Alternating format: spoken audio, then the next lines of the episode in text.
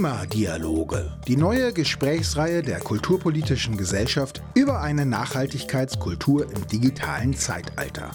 Folge 5. Heute Ralf Weiß im Gespräch mit Ulrike Lorenz, Präsidentin der Klassikstiftung Weimar.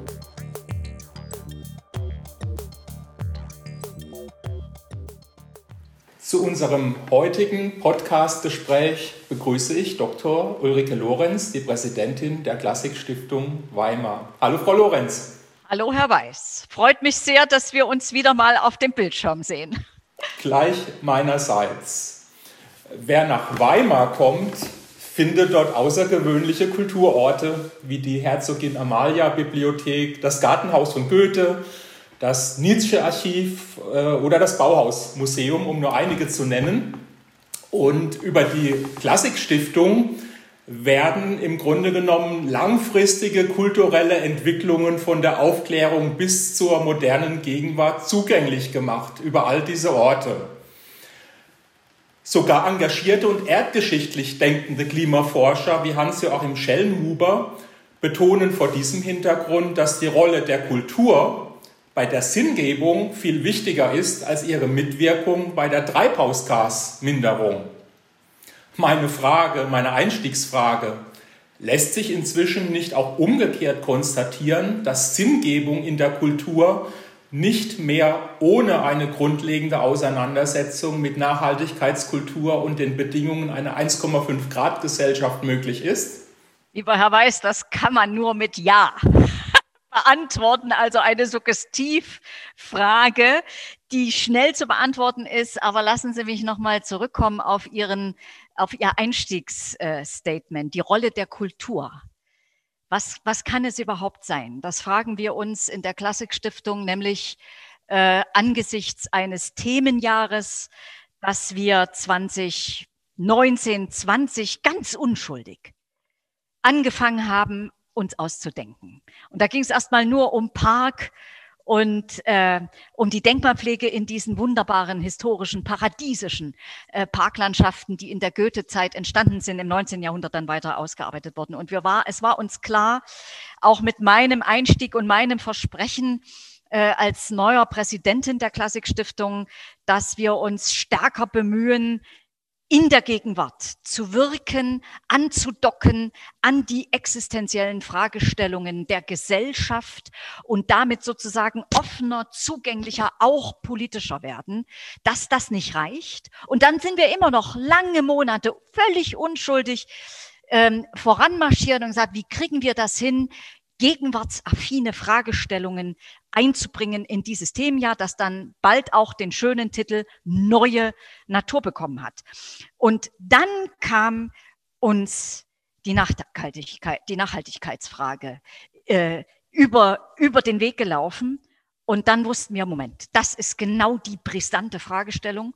Und das Verrückte ist, dass die Klassikstiftung und ich in meinen Anfangsmonaten natürlich auch nicht. Da gibt es erstmal anderes auch äh, in den Blick zu nehmen, zu bedenken und einzurichten. Wie würde ich sagen, viele, viele, viele Kultureinrichtungen, gerade auch von dieser Größenordnung, spielte dieses Thema überhaupt keine Rolle im Selbstverständnis. Und das hat sich bei uns, gerade auch durch diesen Schub des Themenjahres und das Miteinander äh, verhandeln und, und das Thema zuspitzen, schärfen, Programmbestandteile miteinander zu besprechen, das hat sich grundlegend geändert. Gleichwohl, wir haben es nicht geschafft, in unserem parallel erarbeiteten Leitbild Nachhaltigkeit äh, angemessen zu verankern. Das wäre jetzt noch eine nahe Zukunftsaufgabe. Aber worüber zu reden ist, ist, was kann man sinnvollerweise überhaupt von Kultur und vielleicht sogar noch ausgeweitet von Kunstproduktion erwarten. Und da würde ich sagen, nüchtern uns und unsere Leistungsmöglichkeiten in den Blick nehmen. Wir werden sicher als ein ausufernder Kulturbetrieb, der genauso wie die Gesamtgesellschaft letztlich auf Wachstum angelegt ist. Die Sammlungen wachsen, die Ansprüche wachsen, die internationalen Standards wachsen, werden, werden schärfer. Wir werden sicher keine Pionierrolle in der Kernfrage übernehmen, also ein Pionier in der Reduktion von Schademissionen werden was wir liefern können, und Sie haben das angedeutet, ist, dass Kultur eine sehr große Rolle spielen könnte, um die Problematik in ihrer Gesamtheit, nämlich dem gesamtgesellschaftlichen Zugriff, der Veränderung von Infrastrukturen, Produktionsverhältnissen, Lebensstilen, Wertorientierungen, dass Kultur in, in diesem holistischen Ansatz an das Thema heranzugehen und Lösungen zu generieren, Emotionen zu wecken, Narrative in die Welt zu stellen, denen sich Menschen mit den Herzen und mit dem Bauch anschließen können, da kann es eine ganz große Rolle spielen. Ich würde es nicht allein mit Sinngebung äh, bezeichnen. Das kann Kultur natürlich auch, äh, aber wir können auch Deutungen liefern und vor allen Dingen eben Geschichten und Anschaulichkeit liefern, mithilfe auch der Künste. Deswegen spielt ja Design und Architektur eine sehr große Rolle jetzt auch in den neuen Ansätzen, neues europäisches Bauhaus. Und das ist auch richtig so. Ähm, und vor allen Dingen können wir für kontroverse Diskurse, die wir wahrscheinlich führen werden, es wird die Gesellschaft extrem beschäftigen. Es wird um soziale Fragen in ganz neuer Hinsicht gehen. Und für diese Auseinandersetzungen, die auch Streit beinhalten werden, kann Kultur Räume öffnen. Wir sind, wir sind ein öffentlicher Raum. Wir, wir sind, wir, wir stellen der Gesellschaft Schutzzonen zur Verfügung und ähm, dieses auszuweiten und zu sagen, wir meinen auch äh, Gedanken, äh, und Diskursräume, die wir eröffnen können. Und da kann Kultur als ein Katalysator für den umfassenden Gesellschaftswandel, den wir vor uns haben. Ich würde es ja fast mit einer Revolution vergleichen, aber wohl verstanden. Ähm, wir werden ja reformieren, wir werden wandeln. Es wird keine ähm, aggressiven Umstürze geben, weil alle Forschungen uns ja sagen, dass Umstürze mehr Schaden anrichten als, äh, als Entwicklung äh, verursachen, sondern es wird ein Wandel sein, der gestaltet werden muss. Und dafür können wir Rahmenbedingungen und Anstöße liefern. Ja, da haben Sie in Ihrem ersten Statement, in der ersten Antwort äh, schon sehr viele Stichworte äh, genannt. Einerseits interessant, dass Sie äh, ja so ein bisschen zufällig, aber dann doch nicht zufällig auch zu ihrem Themenjahr gekommen sind und aber auch Stichworte, ja, wie holistischer Ansatz, wie Schutzzonen, wie äh, Räume.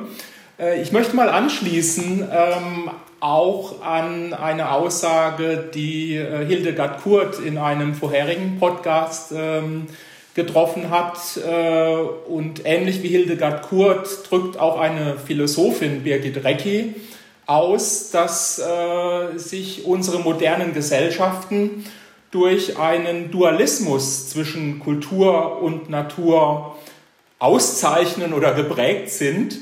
Und sie befasst sich auch mit Konzepten wie, ähm, und sie benutzt dieses Stichwort, die Frontstellung der Kultur gegen die Natur, die sich dann noch verstärkt in der Technosphäre zeigt, überwunden werden könnte.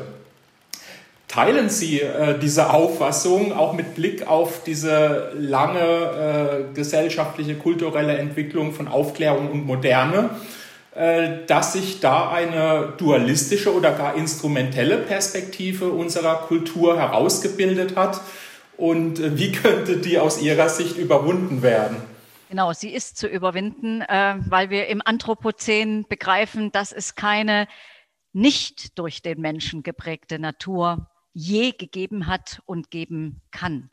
Das heißt, die großen Anstöße, die uns jetzt auch durch neue politische Jugendbewegungen wie Fridays for Future, aber eben auch dadurch, dass sich sehr, sehr vielen Menschen mitteilt, dass wir so nicht weiterleben können, wie wir seit 250 Jahren ähm, und seit 500 Jahren wirtschaften und arbeiten. Das Fortschritts- und das Wachstumsparadigma ist zu hinterfragen.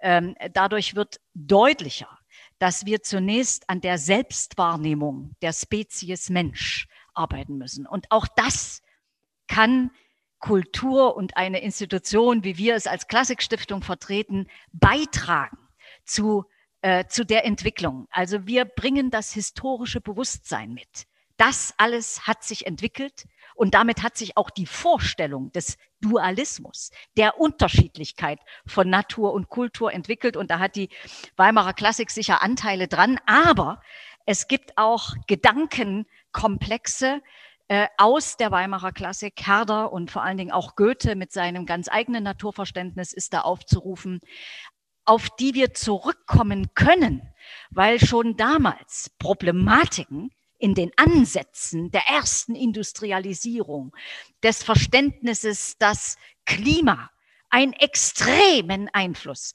auf Kultur und die Herausbildung unterschiedlicher, gleichrangiger Kulturen hat. Für Herder ist es ja, der übrigens den Begriff Klimatologie geprägt hat, ist das der Ansatzpunkt zu sagen, es gibt eine grundsätzliche Vergleichbarkeit aller Kulturen.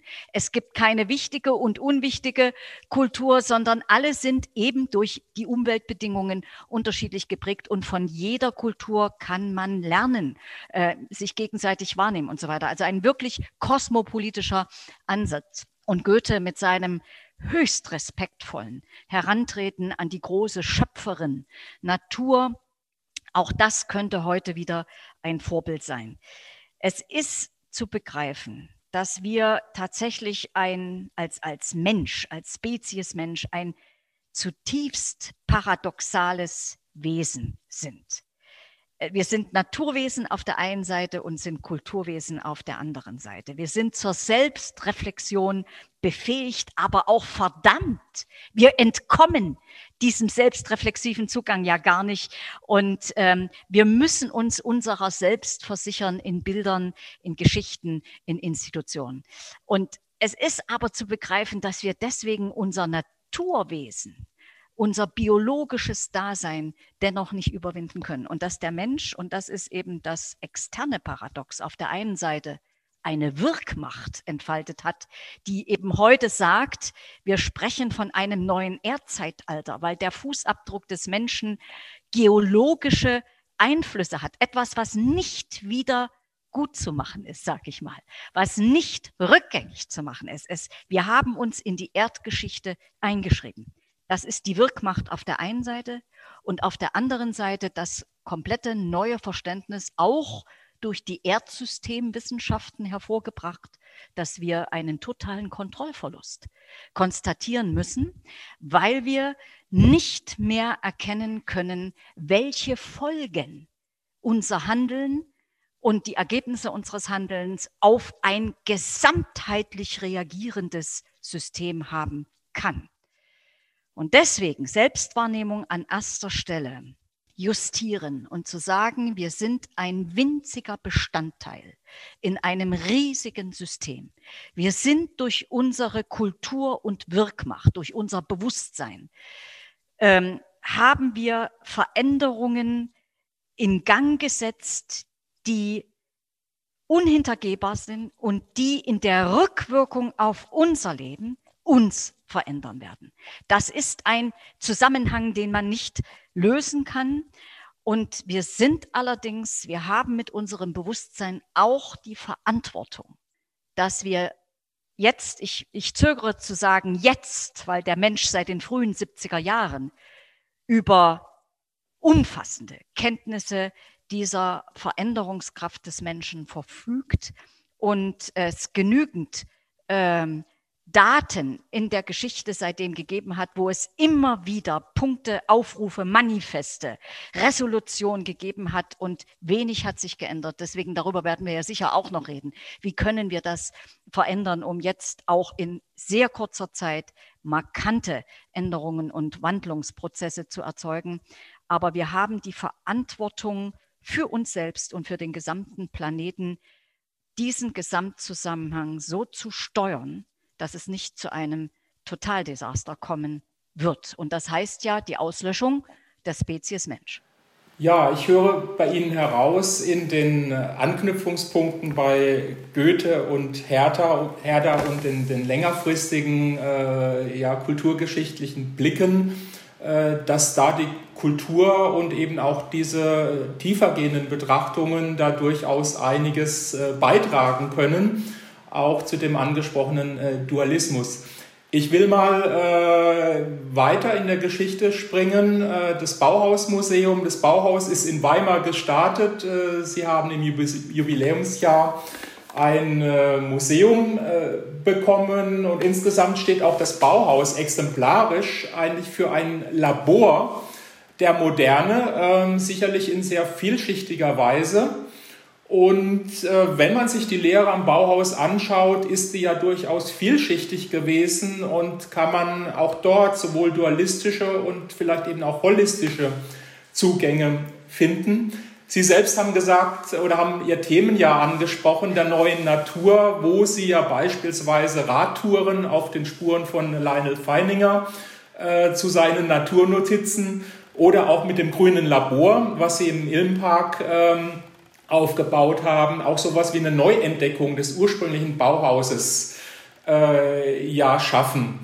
Ähm, ist es denn so, dass äh, das Bauhaus von Walter Gropius und Hannes Mayer ähm, etwas bietet ähm, für eine Neuentdeckung oder benötigt es wie vor 100 Jahren eigentlich einen völligen Bruch mit dem vorherigen und einen radikal neuen Ansatz? Ja und nein, würde ich mal sagen. Also der Rückbezug auf das historische Bauhaus ist für uns ganz prinzipiell wichtig. Diese Kultur der Innovation, der holistische Zugriff auf Gesellschaft, dass sich Künstler ermächtigt haben zu sagen, es reicht nicht, dass jeder sozusagen in seiner Gattung äh, Avantgarde schafft, sondern wir müssen grenzüberschreitend, interdisziplinär, experimentell uns vortasten und schlussendlich ist Kunst und Kultur für eine neue Gesellschaft mitverantwortlich. Das ist ja so ein Ansatz. Und der ist sehr, sehr wertvoll. Und insofern sind wir stolz, dass wir in Weimar eben den Gründungsort des Bauhauses hier auch mit einem mit einer eigenen Institution in der Klassikstiftung äh, betreuen und haben uns ja entsprechend auch, wir werden darauf zu sprechen kommen, auch ähm, im, im Aufruf im, unter dem Motto Neues Europäisches Bauhaus engagiert. Auf der anderen Seite muss ganz klar in den Blick genommen werden. Das historische Bauhaus steht für die fossile Ära.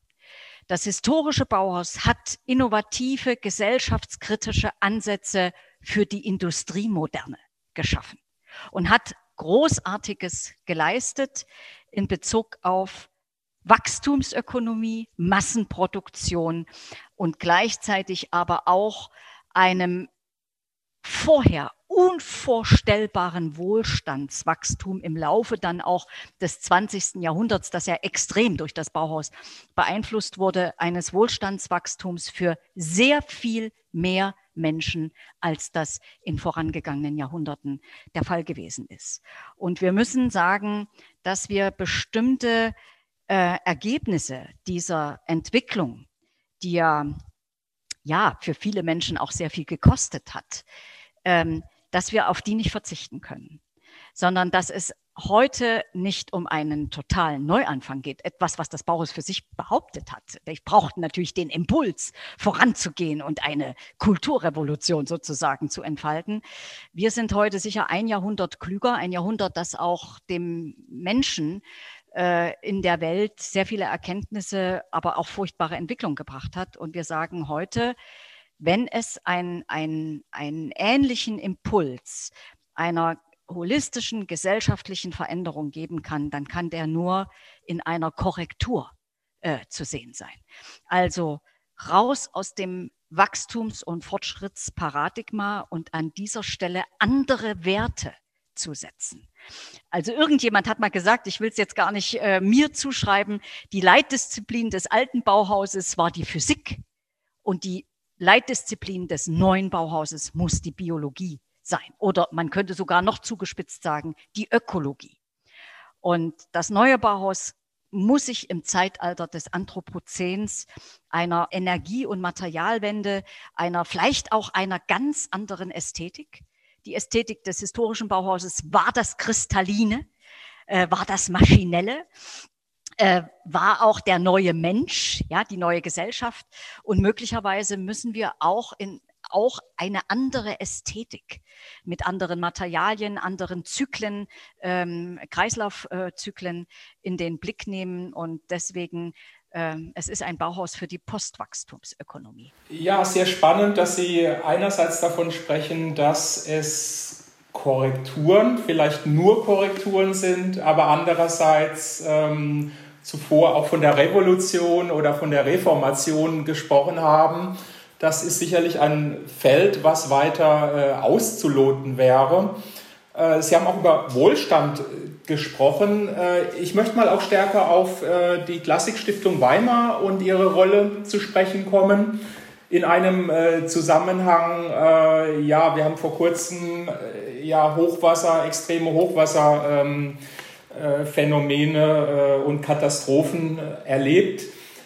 Die Aufgabe der Klassikstiftung ist ja sehr stark das Bewahren und das Vermitteln äh, der Orte. Und äh, in dieser ja, Hochwassersituation hat Maria Böhmer, die Präsidentin des äh, deutschen UNESCO, der deutschen UNESCO-Kommission vor den Risiken gewarnt, die eben auch einzigartige Kultur- und Naturstätten betreffen.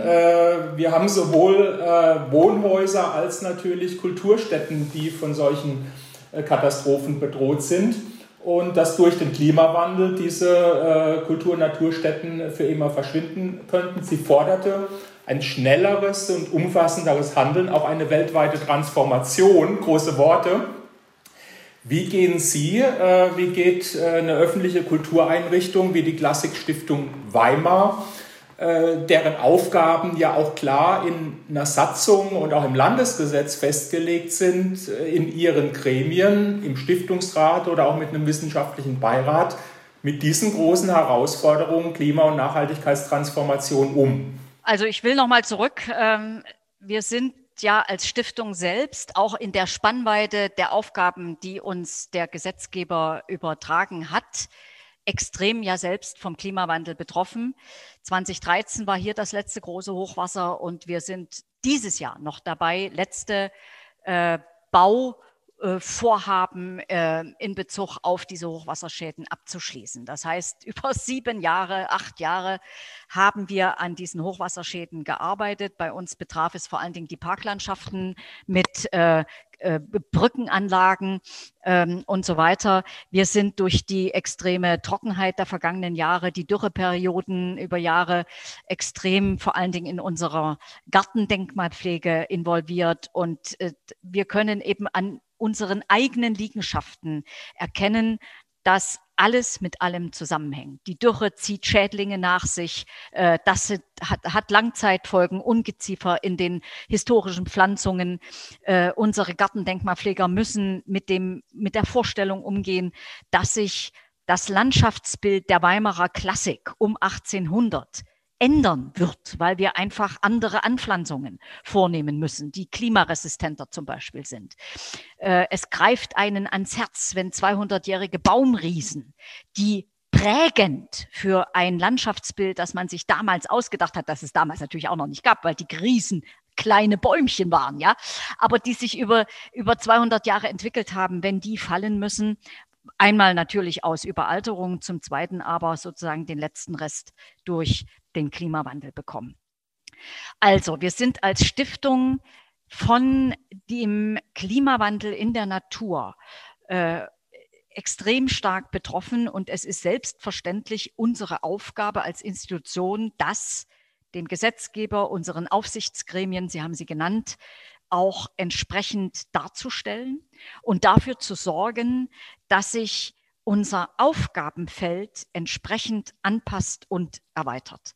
Dass also Nachhaltigkeitsfragestellungen, die oft ja auch allzu oft mit Investitionen verbunden sind, entsprechend im Alltag der Stiftung widerspiegeln. Ich will überhaupt nicht behaupten, dass wir da bereits große Erfolge zu äh, gewärtigen haben. Das ist ein Prozess, der jetzt erst beginnt und der uns äh, teilweise auch vor fast unlösbare Probleme stellt. Ich nenne jetzt nur ein Beispiel. Ähm, die Maschinenflotte unserer großen Gärtnertruppe, die größte Organisationseinheit in der Stiftung, 35 Gärtner, auf E-Mobilität umzustellen, ist im Moment objektiv gar nicht möglich, weil es für diese Maschinen, da gibt es also dann Baumhäckselmaschinen und, und was weiß ich, also unterschiedlichste ähm, fachliche Maschinen, die gibt es da noch gar nicht. Auf der anderen Seite muss man wieder sagen, Denkmalpflege an sich ist ein zutiefst nachhaltiges Geschäft. Das wird uns aber jetzt auch erst bewusster, zu sagen, wir mühen uns seit vielen Jahren, unsere Baudenkmale zu erhalten und gehen da ähm, in, der, in der Erhaltung äh, auf alte äh, Methoden zurück. Und die sind per se nachhaltig. Es geht um regionale Materialien. Es geht sehr häufig nicht um Stahl und Beton, sondern um Lehm und Holz. Also etwas, was heute als vorbildhaft hingestellt wird, was wir schon aus denkmalpflegerischen Gründen ähm, verwenden. Und wir haben bereits auch in sanierten äh, Denkmalen ähm, Photovoltaik zum Beispiel auf dem neu gebauten Bauhausmuseum, äh, aber eben auch Kraft, Wärme, Kälte, Koppelungssysteme, die wir einbauen, die die dann per se äh, sehr nachhaltig wirksam werden kann. Wir denken in Bezug auf die Wasserknappheit über Zisternenbauten und andere Entwässerungssysteme nach. Das heißt, da ist etwas bereits im Alltag und wird seit Jahren betrieben dass wir jetzt ganz klar unter dem Signum Nachhaltigkeit auch nach vorne rücken können. Gleichwohl. Lassen Sie, la ja? lassen Sie mich nochmal noch mal nachfragen. Ähm, Sie haben selbst geschildert, dass es ein langer Prozess, auch äh, ein politischer Prozess ja auch ist, in Ihren Gremien äh, auch solche Dinge weiter äh, zu bringen. Ihr Leitbild hatten Sie schon äh, eingangs kurz angerissen. Äh, geben Sie uns, geben Sie mir noch einen Einblick äh, in diese politischen Prozesse, in diese Bemühungen, das Aufgabenfeld anzupassen und auch zu erweitern. Ja, also äh, es, es gibt ja in unseren Stiftungsratssitzungen Berichterstattungen. Wir weisen auch langfristig auf äh, Entwicklungen hin, denen wir rechtzeitig begegnen müssen. Und ich kann nur berichten, dass äh, unsere großen Zuwendungsgeber Bund und Land selber ja große Anstrengungen vollziehen. Das hat sich also natürlich allgemein in der Gesellschaft rumgesprochen. Äh, es gibt da wenig Widerstände zu überwinden, äh, sondern vieles geht dann zurück an uns mit einem Kopfnicken und zu sagen, ja, wichtig, ähm, aber bitte die operative Arbeit des Alltags, äh, da sind wir komplett selber verantwortlich und es ist sozusagen an uns, das heißt an dem, an der Direktion Verwaltung und an mir als Präsidentin, unsere unsere Institutionen so zu steuern, Haushalte so zu steuern, dass äh, in den nächsten Jahren eben Schwerpunkte auch in äh, Investitionen, aber eben auch äh, der Verwaltungshaushalt äh, in dieser Richtung äh, weitergetrieben wird und Schwerpunkte gesetzt werden. Mehr aber noch, es ist auch meinem Vizepräsidenten ein persönliches Anliegen, äh, grüne Fragestellungen in den Vordergrund zu rücken. Wir haben jetzt vor kurzem, also wirklich vor sehr kurzer Zeit, äh, in der Fragestellung, Mensch, wir machen hier ein Riesenthemenjahr, organisieren Aufmerksamkeit, Kommunikation für die Öffentlichkeit auf dieses Thema. Wir machen ja riesige Aufklärungsprojekte, Vermittlungsprojekte, wo plötzlich Nachhaltigkeit in das Zentrum rückt und Best Practice ähm, erprobt wird und weitergegeben wird. Wir fragen uns das eben, wie kriegen wir unsere eigene Betriebsökologie ähm, jetzt wirklich in eine Richtung, wo relativ schnell auch Ergebnisse erzeugt werden. Und im Zuge dessen kam die Idee auf, ein Ideenwettbewerb. Unter den Mitarbeitern sind immerhin 450 sehr unterschiedliche Menschen, die auf intellektueller Ebene Editionsprojekte vorantreiben, Ausstellungen gestalten, Publikationen vorbereiten, äh, Vermittlung betreiben, kulturelle Bildung, ähm, äh, Programme schneidern, aber eben auch Baudenkmale betreuen und Garten pflegen. Also da sehen Sie, es ist im Grunde genommen ein wunderbarer Wer äh, Querschnitt durch die Gesamtgesellschaft und ein Ideenwettbewerb, wo wir sagen, jeder Mitarbeiter ist aufgefordert, in seinem unmittelbaren Arbeitsumfeld zu überlegen, wo kann ich mich bescheidener, einsparend, äh, energiemäßig äh, oder auch mit anderen Ideen äh, einbringen Und wir haben einen kleinen Preis ausgesetzt. Und wir wollen also da im Herbst, äh, das erinnert mich so ein bisschen an die ehemalige DDR, da gab es solche Wettbewerbe in Arbeitskollektiven immer mal, also wo man auch einfach wirklich eine, eine Nahbeobachtung von unterschiedlichen Mitarbeitern einbezogen hat. Und das wollen wir machen. Und wie ich schon gesagt habe, es ist uns fast schmerzhaft bewusst geworden nach einem knackigen halbjährigen Leitbildprozess, es ist die Nachhaltigkeit in diesem Prozess schon diskutiert worden. Aber am Schluss ging es dann doch um einzelne kurz gefasste Formulierungen. Und da ist uns der Nachhaltigkeitsaspekt im Bereich Denkmalpflege gut gelungen. Aber er ist aus unserer heutigen Erkenntnissicht nicht breit genug im Leitbild aufgestellt. Und das werden wir relativ schnell nochmal nachholen. Und das werden wir natürlich den Gremien vorlegen und sagen, wir bekennen uns dazu. Und wir brauchen auch die Handlungsgrundlage für alle unsere Mitarbeiterinnen und Mitarbeiter. Und deswegen muss ähm, eine grüne Politik äh, der Klassikstiftung auch im Leitbild stehen. Also insofern, die Ambitionen gehen weiter. Sie haben das Stichwort oder ich knüpfe an der Haushaltssteuerung an. Ähm, was ja dann auch über sie hinaus auch in Landes- und Bundeshaushalte äh, führt oder überhaupt auch über Aktivitäten, die äh, im größeren Kontext stattfinden. Ähm, sie haben ja einige Museen auch in Ihrer Klassikstiftung verortet. Äh, der Deutsche Museumsbund, äh, Sie gehören mit der Stiftung auch zu den Mitgliedern, richtet zurzeit eine Arbeitsgruppe zum Thema Klimaschutz und Nachhaltigkeit und Museen ein.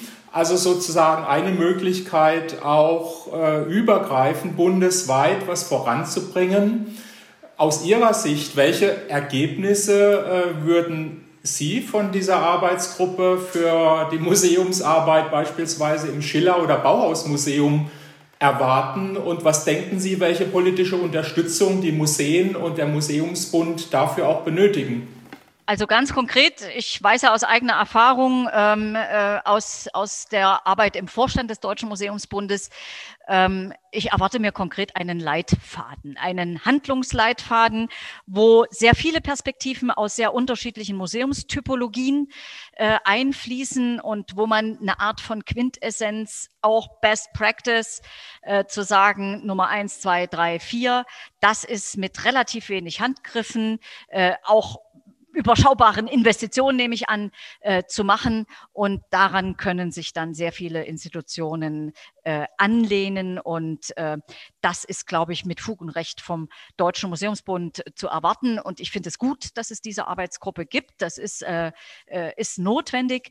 Äh, die Klassikstiftung selbst hat ja unter ihrem Dach fast 20 Museen und Schauräume. Und wir allein schon verkörpern drei sehr unterschiedliche Museumstypologien. Das sind einmal die Schlösser- und Residenzmuseen, zum zweiten Kunstmuseen im engeren Sinne des Wortes. Dazu gehört das Bauhausmuseum, also der ganze moderne äh, Komplex.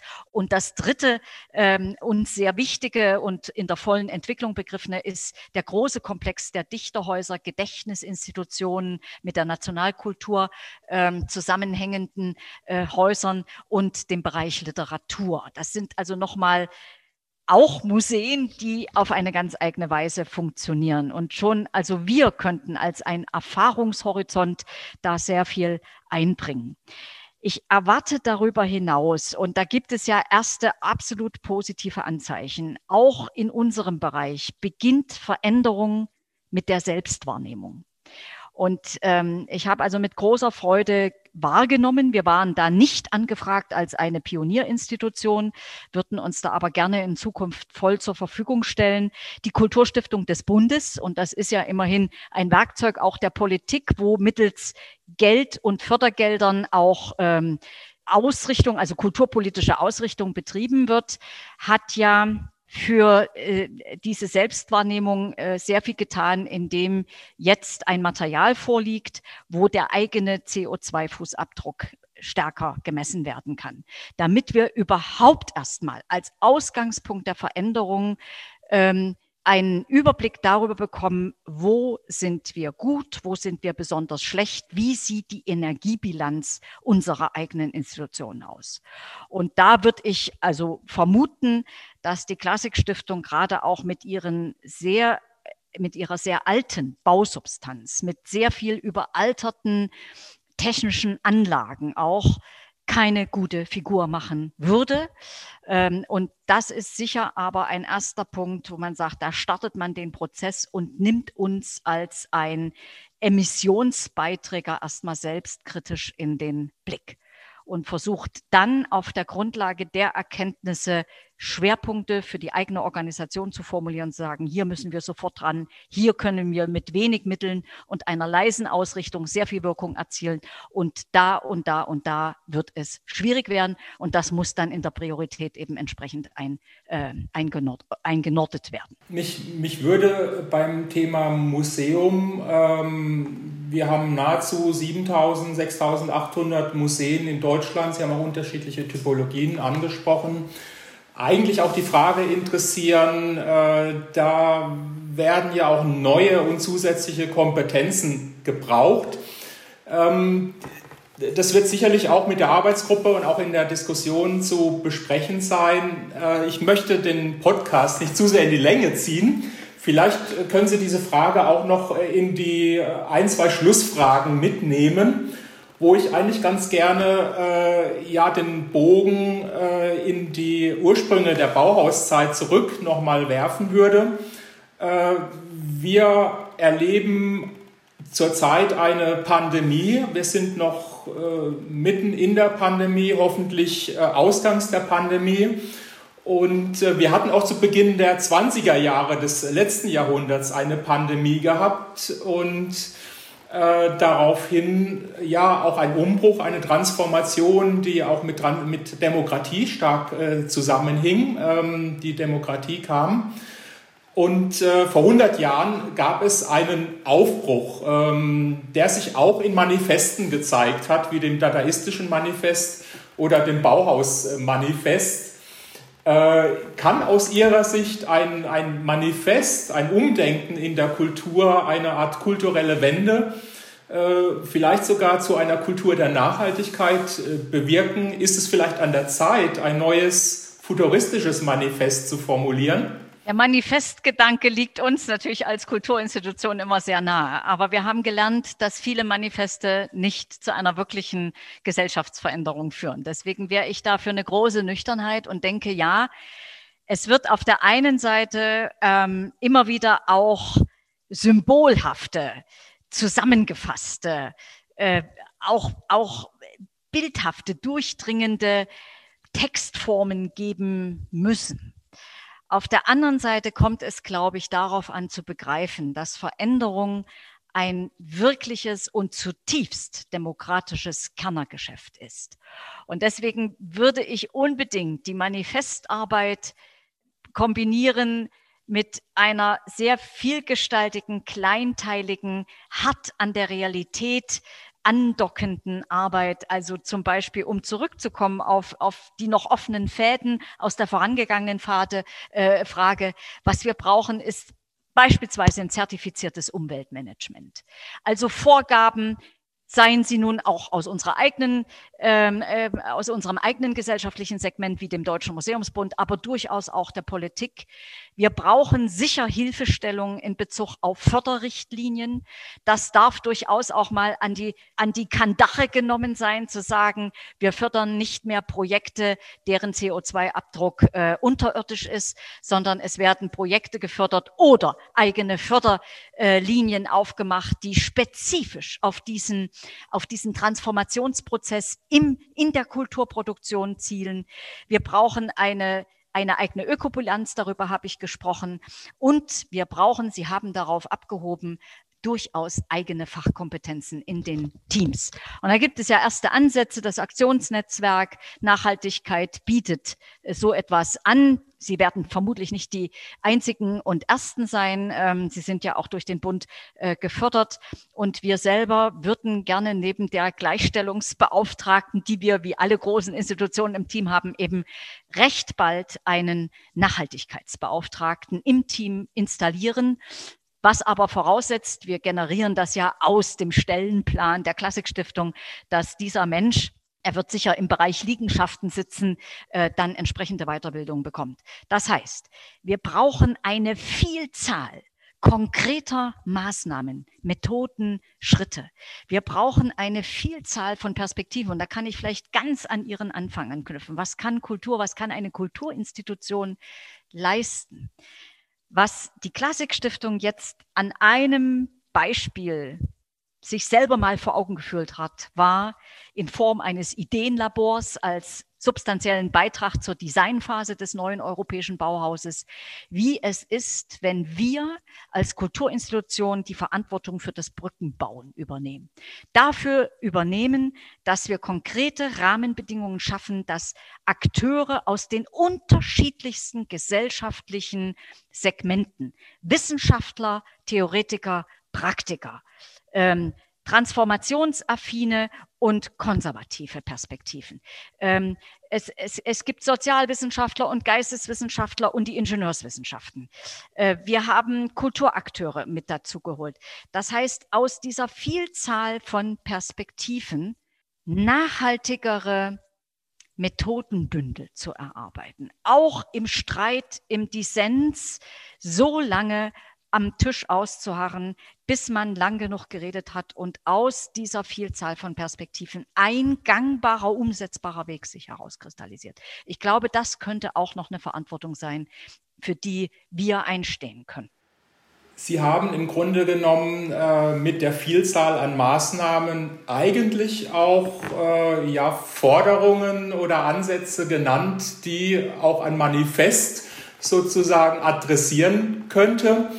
Äh, es wird äh, deshalb auch der Hintergrund der Frage im äh, November von der Kulturpolitischen Gesellschaft ähm, organisiert eine Tagung in Tutzing geben, die an ein Manifest, das Tutzinger Manifest aus dem Jahr 2001 anknüpft und ja neue Eckpunkte für äh, unser Diskussionsfeld für eine Kultur der Nachhaltigkeit, auch eine nachhaltige Kulturpolitik formulieren möchte.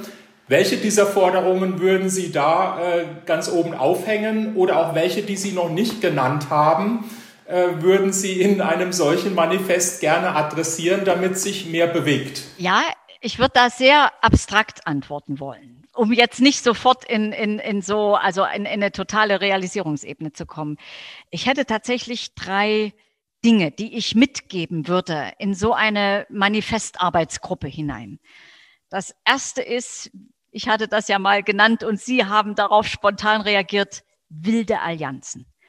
Gesellschaftliche, und das können nur demokratische, Rahmenbedingungen schaffen, damit wilde Allianzen möglich sind. Also etwas interdisziplinäres, transdisziplinäres, gattungs- und gedankenübergreifendes, dafür zu sorgen, dass es ähm, Verständigungsräume gibt, wo diese zum Teil diametralen Perspektiven zusammentreffen können und miteinander etwas entwickeln können. Das ist Nummer eins. Das zweite ist, ich hatte es schon gesagt, Reformation statt Revolution.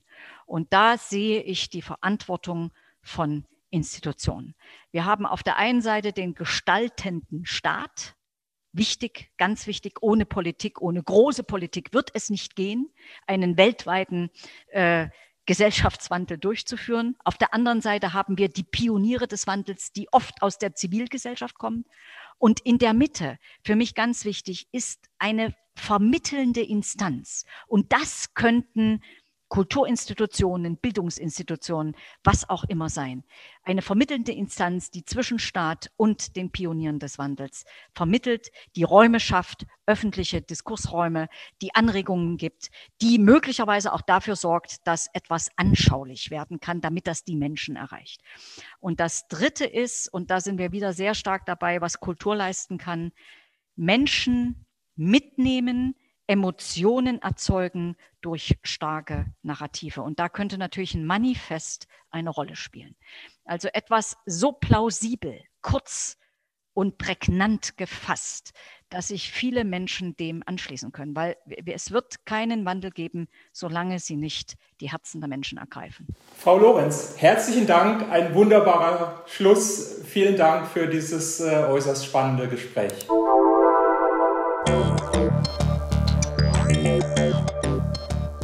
Hörten Folge 5 von Klimadialoge der Gesprächsreihe der Kulturpolitischen Gesellschaft in Bonn über eine Nachhaltigkeitskultur im digitalen Zeitalter. Das Gespräch führte Dr. Ralf Weiß. Das Projekt Digitalität als neuer Treiber einer Kultur der Nachhaltigkeit wird gefördert durch das Umweltbundesamt und das Bundesumweltministerium im Rahmen der Verbändeförderung. Weitere Gespräche der Reihe Klimadialoge finden Sie online unter www.kulturwende.de und auf den Audiokanälen der Kulturpolitischen Gesellschaft.